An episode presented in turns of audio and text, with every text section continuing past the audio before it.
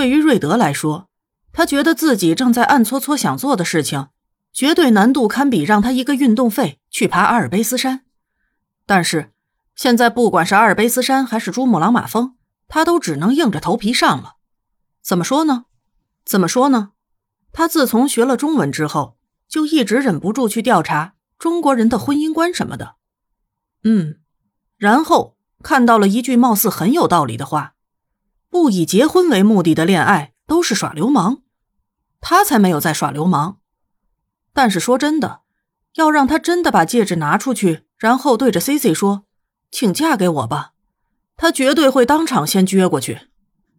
一个高中毕业舞会没跟人跳过舞，从小到大没跟人约会过的眼镜仔，要他一下子跳过众多的步骤，然后直接拿着戒指到比自己小了五岁的女友面前求婚。瑞德觉得，在他说出那句对他来说堪比羞耻 play 的台词之前，自己就已经脑溢血进医院了。所以现在的状况。就是他一脸烦躁的把手伸进邮差包里，反复的摸着自己包里那个装着结婚戒指的小盒子，一脸好像要上蒸笼的表情。这导致端着牛排从厨房里出来的陆小西挑眉，用那仿佛看穿了一切的眼睛看着他。他经常说自己不像妈妈，但是瑞德觉得此时的陆小西大概真的非常的像他的妈妈。他是说他的眼神。他记得文博士看人的时候也是差不多的眼神。你干嘛把手放在邮差包里？陆小西把牛排放在瑞德面前，这让他看上去像是一只求投喂的宠物。瑞德把手从邮差包里拿出来，同时拿出来的还有一张体检表。我去医院了，但是医生说我的头疼可能是心理因素。他一脸无辜的眨了眨眼睛，伸手挠了挠鼻子。然后把体检表像是贡品一样双手奉上。陆小西挑眉，他觉得自己大概永远都不会告诉瑞德，他撒谎的时候喜欢挠鼻子，所以他扯了扯嘴角，一脸微妙的把体检表拿过去。嗯，全部都正常啊。陆小西翻了一下，会不会真的是你想太多了？我觉得这大概和你缺少运动有着密不可分的关系。听到陆小西这样说，瑞德下意识的摸了摸身边的拐杖。我的腿还没好呢。好了以后，你就要去参加体测，对吧？陆小西一脸认真的望着垂死挣扎的瑞德，后者捂着脸躺在椅子上，发出呜呜的惨叫。一定要这样吗？他讨厌运动。陆小西直接打破了他企图用卖萌蒙混过关的期望。这次绝对不行了。他一脸认真的望着瑞德，虽然说你吃不胖，说句实话，斯潘塞，你这个特质真是羡慕死人了。不对，重点不是这个。陆小西一脸认真的按住企图去摸叉子，然后大快朵颐牛排的瑞德的手。重点是你真的不想在大家都觉得你绝对通不过体测的时候，微笑着告诉他们你通过了吗？瑞德觉得这建议真是充满了魅力。但是他又默默的计算了一下这件事的成功几率，他觉得绝对比他一个星期背下十本书要困难得多。虽然一个星期背十本书对他来说根本不是问题，当然，如果让 C C 知道自己在内心这么拉仇恨，他一定会拉着自己每天去晨跑，那绝对是噩梦一样的事情。瑞德下意识的打了个寒颤。呃，我觉得只要通过就可以了。他果断尾掉了。陆小西放开摁着他的手的自己的手，瑞德迫不及待的切了一块牛排塞进嘴里。哦，好烫！虽然被烫得合不拢嘴，但是他还是愉快的吃下去了。嗯，真好吃。他鼓着腮帮子，如同一只仓鼠一样，一边点头一边夸赞自己小女友实在是手艺非凡。陆小西的目光飘过他放在一边的邮差包，说句实话，他其实可以趁着这只某种意义上简直蠢得无以伦比的茶杯犬洗澡的时候翻一下他的邮差包，反正他的邮差包里面乱的跟他的房间没有什么两样。但是陆小西觉得自己还是不要这么做了，他还是只皮薄肉香的小笼包，翻包这种事情估计能让他直接恼羞成怒。所以你打算怎么解决自己那莫名其妙的头疼问题？陆小西坐下，望着她的男友，后者吃得一脸心满意足。过了一会儿，才从盘子上抬起头来，抿住嘴唇说道：“嗯，我把我的脑部图像寄给了一位研究这方面的博士，我觉得他应该会有所帮助。”然后他立刻主动交代道：“这个关于我们是怎么认识的，我收到了他的一封信，他夸赞了我发表在《行为心理学杂志》上的一篇文章，你还记得吗？就是那篇文章，你也参与了的。”陆小西揉了揉太阳穴，“嗯，我知道。”他看着表情有些惊慌失措的瑞德，后者看上去就像是，嗯，偷吃被抓到的什么小萌货。我记得。你好像还拿我做例子来着，你同意了的。瑞德的声音高了八度，而且我也没把你的名字放上去。说到这个，陆小西挑眉给了瑞德致命一击。他给你写信？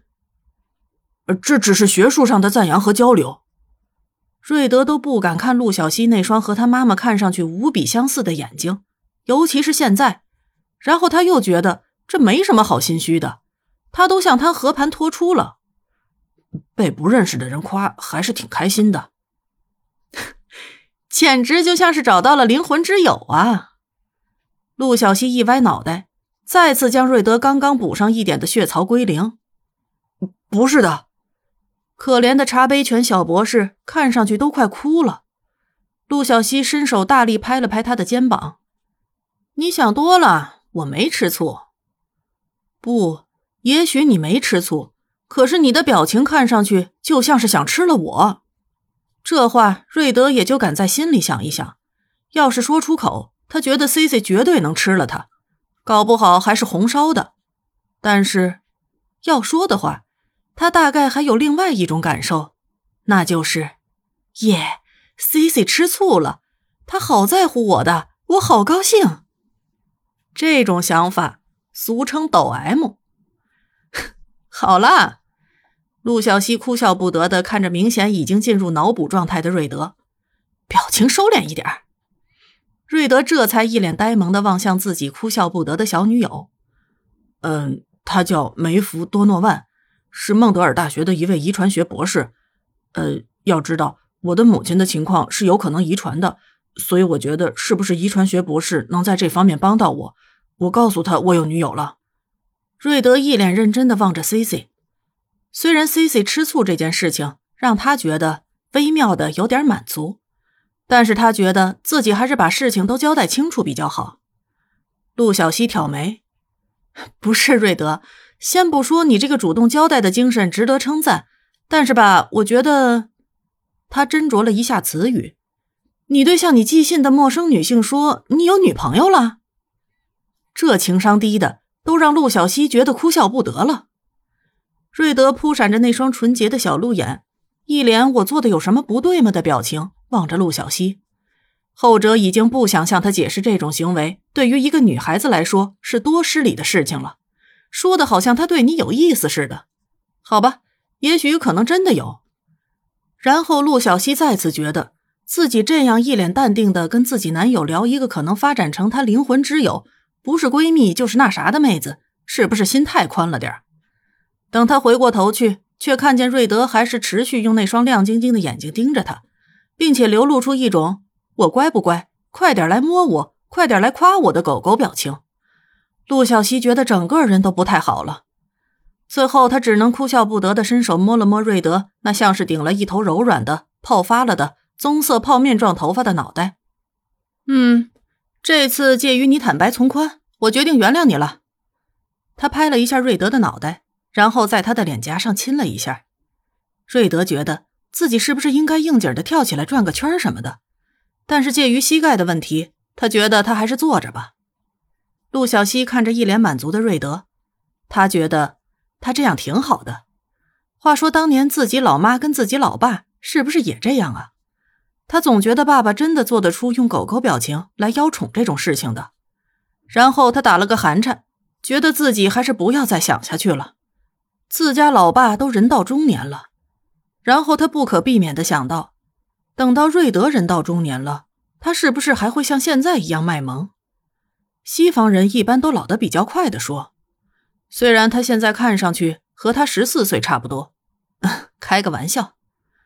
瑞德站起来，你吃完了吗？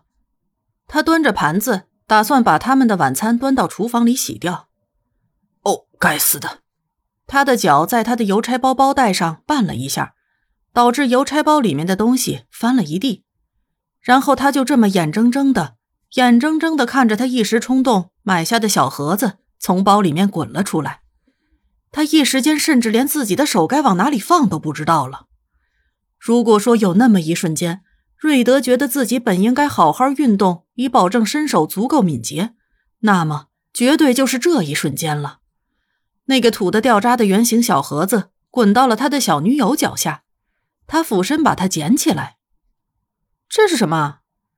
陆小西伸手把它打开，里面一枚钻戒在灯光下闪闪发亮。